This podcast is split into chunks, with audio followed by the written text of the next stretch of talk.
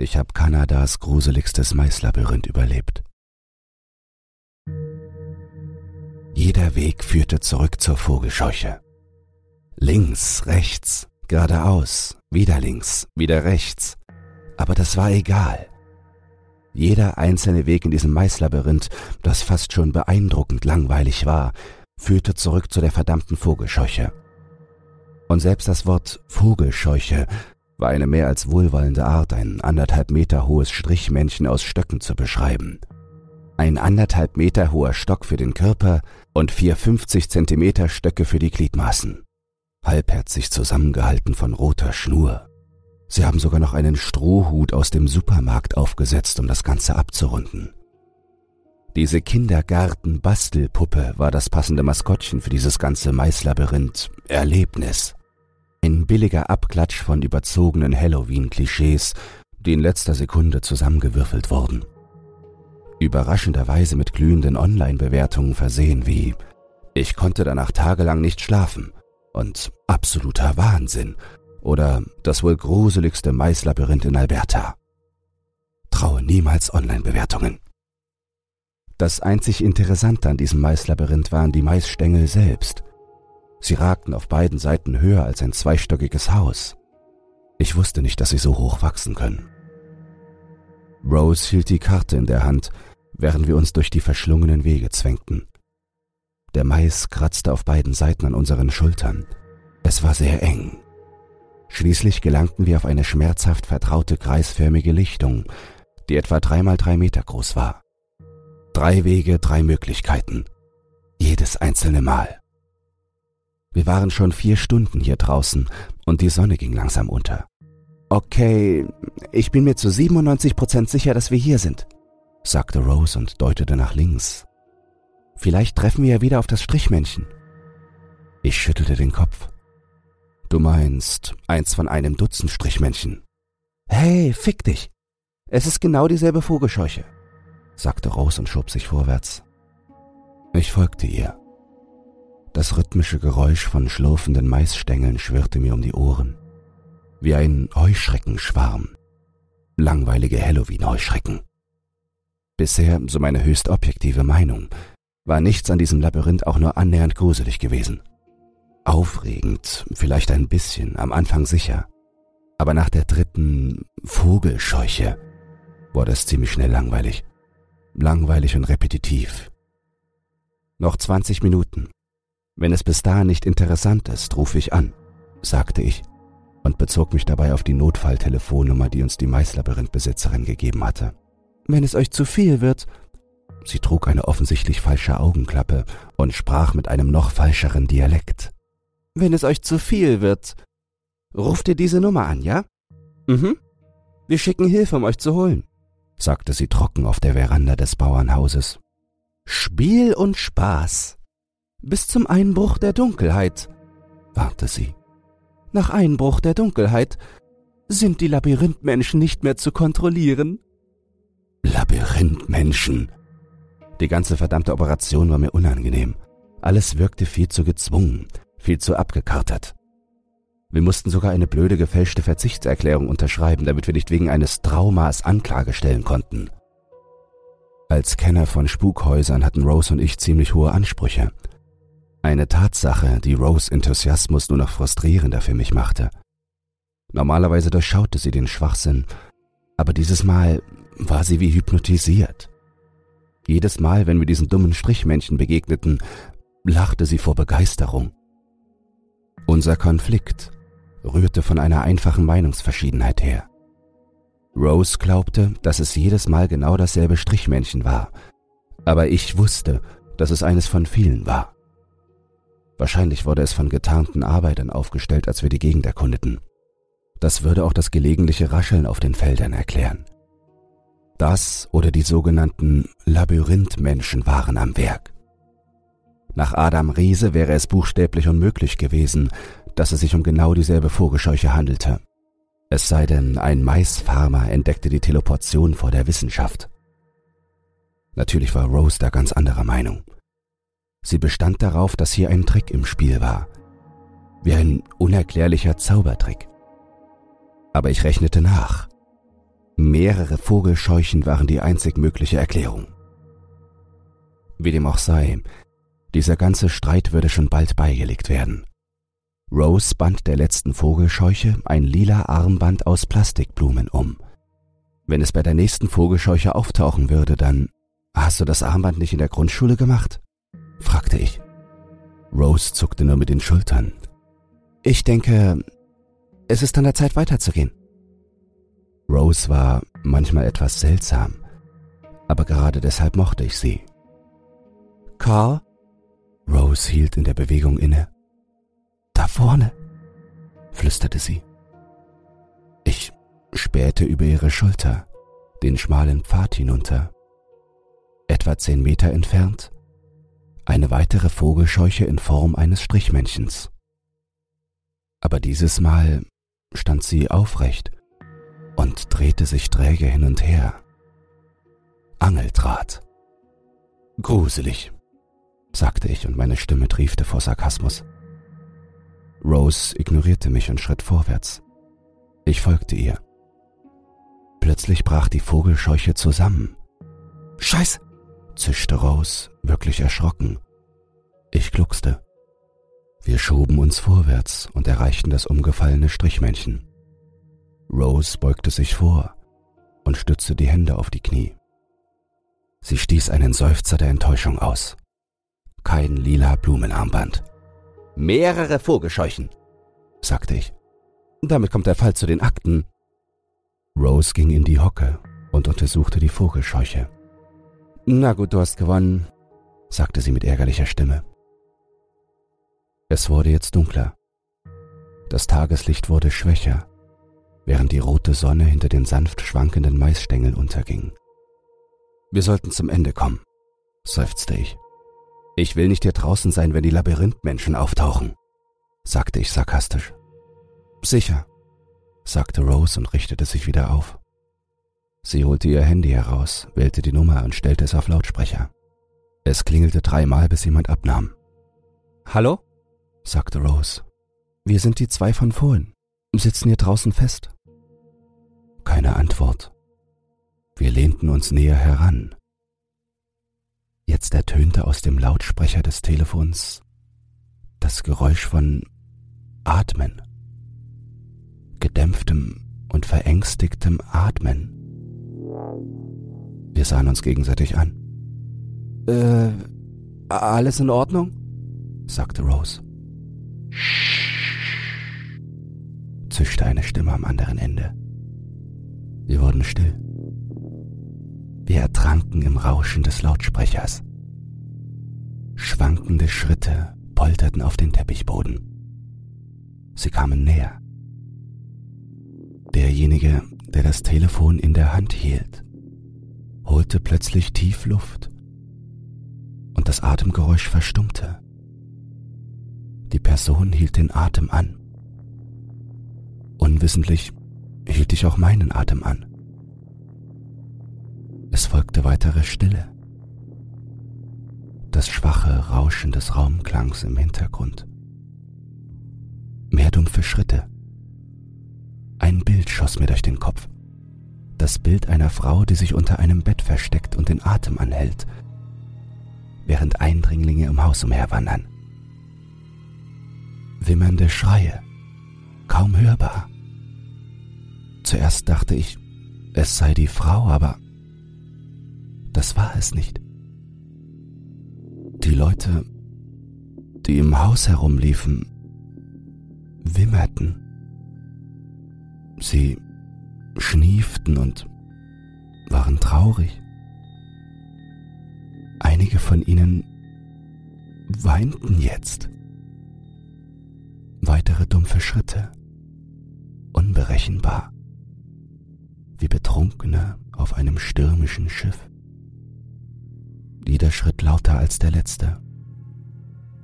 Sie kamen näher, näher, waren jetzt direkt neben dem Telefon mehr weinen, schnüffeln und schluchzen, wie übereifrig Trauernde bei einem Trauermarsch. Direkt neben dem Telefon Ein kurzes, stotterndes Ausatmen. Atmen. Wer auch immer sich versteckt hatte, hielt nicht länger die Luft an. Schnelles und verzweifeltes Schnappen nach Luft, bis das Handy-Display wurde dunkel. Der Anruf verstummte. Rose tippte auf das Display. Nichts. Sie drückte auf die Einschalttaste. Nichts.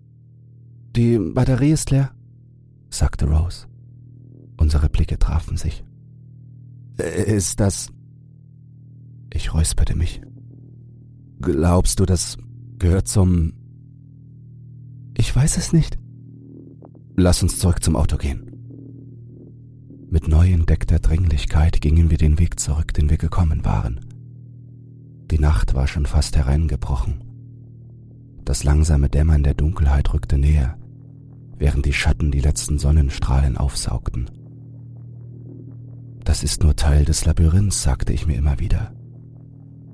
Eigentlich war ich von dem Trick beeindruckt. Man gaukelt seinen Besuchern vor, es sei nur ein weiteres langweiliges Halloween-Labyrinth, und dann zieht man ihnen den Teppich unter den Füßen weg, mit einer ausgeklügelten Lockvogeltaktik. Aber der Telefonanruf klang echt, zu echt, überzeugender als jedes Spukhaus, in dem wir je gewesen waren. Und wir waren in vielen gewesen. Wir bogen um eine weitere Ecke, und Rose hielt so plötzlich an, dass ich fast in sie hineinfuhr. Karl, zischte sie. Ich spähte über ihre Schulter. Etwa drei Meter weiter lag das Strichmännchen. Aber das interessierte mich nicht. Was mir Sorgen bereitete, stand etwa weitere drei Meter dahinter. Ein über zwei Meter großer Mann, der mit dem Rücken zu uns stand. Er war nackt und schmutzig und hatte rote Schnüre um seinen Körper gewickelt. Rote Schnüre, die sich in engen, kreuz und quer verlaufenden Mustern in seine Haut gruben. Sein Kopf wurde von einem kugelförmigen Vogelkäfig umschlossen. Einem Vogelkäfig aus gebogenen Stöcken und Bindfäden. Im Inneren des Käfigs tummelten sich mehr als ein Dutzend schwarzer Spatzen um seinen Kopf und versuchten verzweifelt zu entkommen.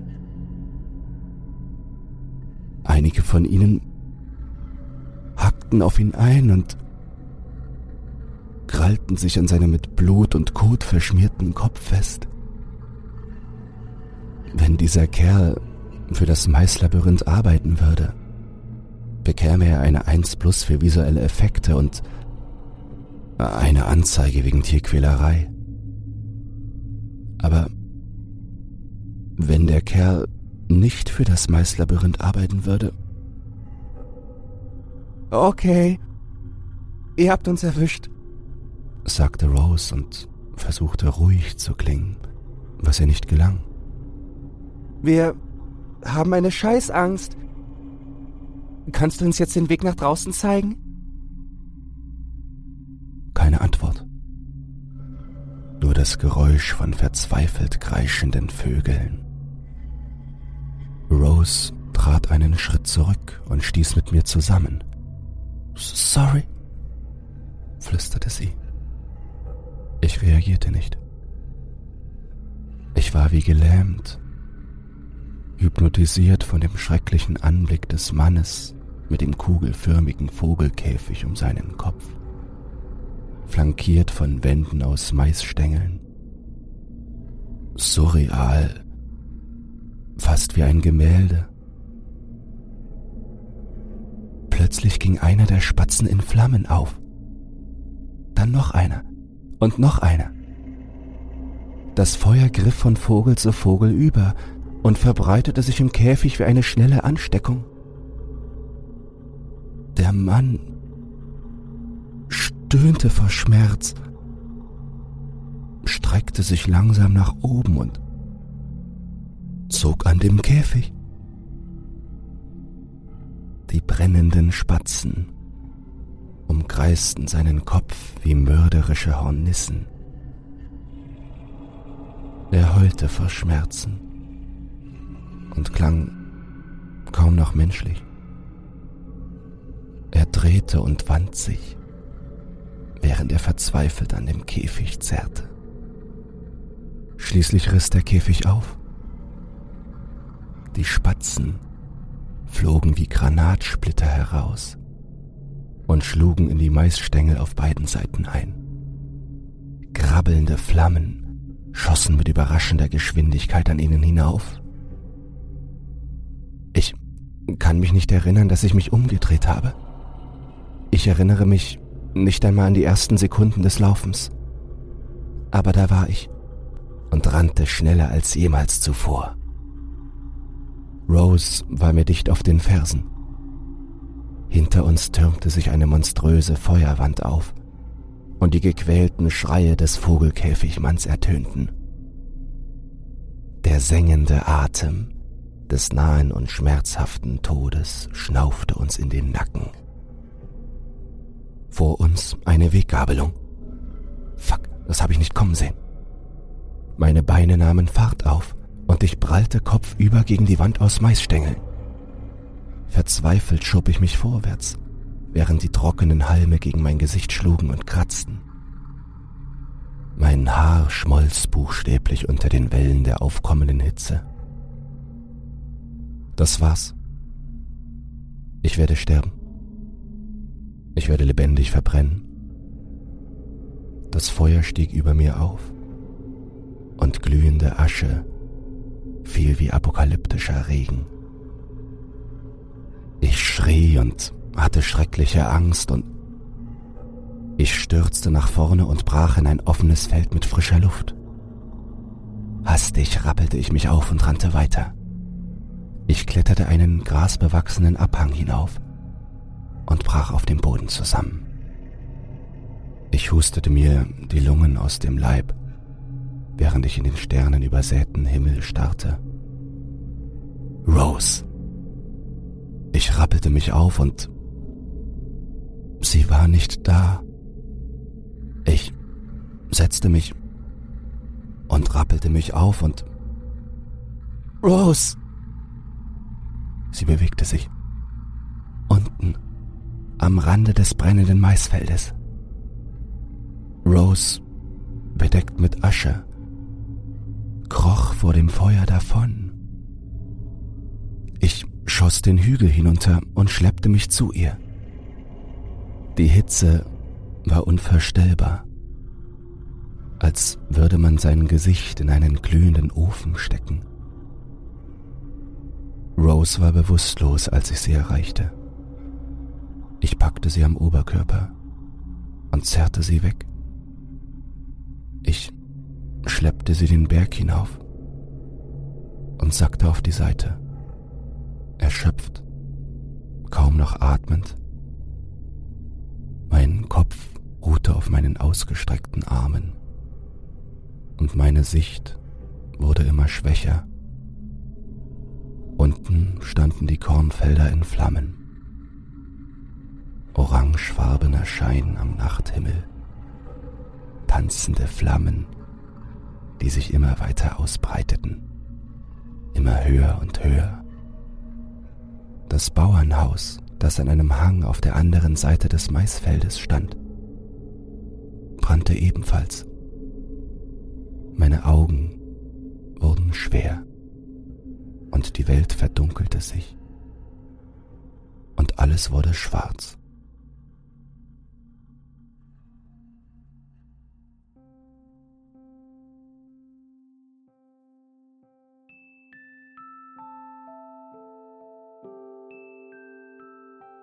Wachte in einem grünlich-weißen Krankenhauszimmer auf. Sauerstoffmaske klebte an meinem Gesicht. Die Schläuche steckten in meinen Armen. Rose? flüsterte ich, immer noch kaum wach. Ihrer Freundin wird es gut gehen, antwortete eine beruhigende Stimme. Und ich wurde wieder ohnmächtig. Als ich aufwachte, saß Rose neben mir. Wieso bist du schon aus dem Bett? sagte ich. Rose lächelte und zuckte mit den Schultern. Glück. Ich rollte mit den Augen und hustete ein wenig. Wie lange bin ich schon weg? Zwei Tage. Was? Ich verlagerte mein Gewicht leicht und ein stechender Schmerz schoss in meine Seite. Oh, sei vorsichtig, sagte Rose. Du hast ein paar böse Verbrennungen auf deinem Rücken. Scheiße, sagte ich und ließ mich wieder nieder. Der Arzt will dich eine Weile hier behalten. Keine Sorge, nichts allzu Ernstes. Gott sei Dank, sagte ich. Ich habe schon angefangen zu bereuen, dass ich wegen dir zurück bin. Rose gluckste. Wir hatten schon immer denselben Sinn für morbiden Humor. Die Erinnerungen an das Maislabyrinth kamen plötzlich wieder hoch. Was hat die Polizei gesagt? Über das Maislabyrinth? Ich blinzelte sie an. Was denn sonst? Sie blickte auf den Boden. Sie glauben es nicht. Die Feuerwehr stellt noch Untersuchungen an. Aber im Moment scheinen sie nicht allzu besorgt zu sein. Ernsthaft? Ja, sagte Rose. Ich glaube, ich habe sie verloren bei spontan brennende Spatzen. Ich musste fast lachen. Was ist mit dem Haus? Die Dame mit der Augenklappe? fragte ich. Sie haben keine Leiche gefunden. Was soll der Scheiß? Das fasst es in etwa zusammen, sagte sie, verschränkte die Arme und lehnte sich in ihrem Stuhl zurück. Etwas Gutes hat das Ganze aber. Sie drehte sich wieder zu mir um. Ich würde sagen, wir sind auf unsere Kosten gekommen. Ich kicherte und der Schmerz schoss in meine Seite. Fick dich, bring mich nicht zum Lachen. Mein Fehler, sagte Rose, wurde rot und schaute auf den Boden. Es folgte ein langes Schweigen, aber es war nicht unangenehm. Wir waren seit der Grundschule befreundet. Wir können gut mit Schweigen umgehen. Carl, sagte Rose, blickte auf und nahm sanft meine Hand. Ich will ja nicht sentimental sein, aber danke dass du zurückgekommen bist. Ich nickte stumm. Es fiel mir immer noch schwer zu sprechen, aber ich sah die tiefe Dankbarkeit in ihren Augen. Und das war genug. Ich weiß, dass sie dasselbe für mich getan hätte. Sie lächelte wieder. Und dann blickte sie auf ihren Arm hinunter blinzelte verwirrt und sah dann wieder zu mir auf. Mein Blick wanderte nach unten und ich sah etwas, das mich mit unverständlichem Grauen erfüllte. Es war um Rose Handgelenk gewickelt. Das lila Armband aus Plastikblumen.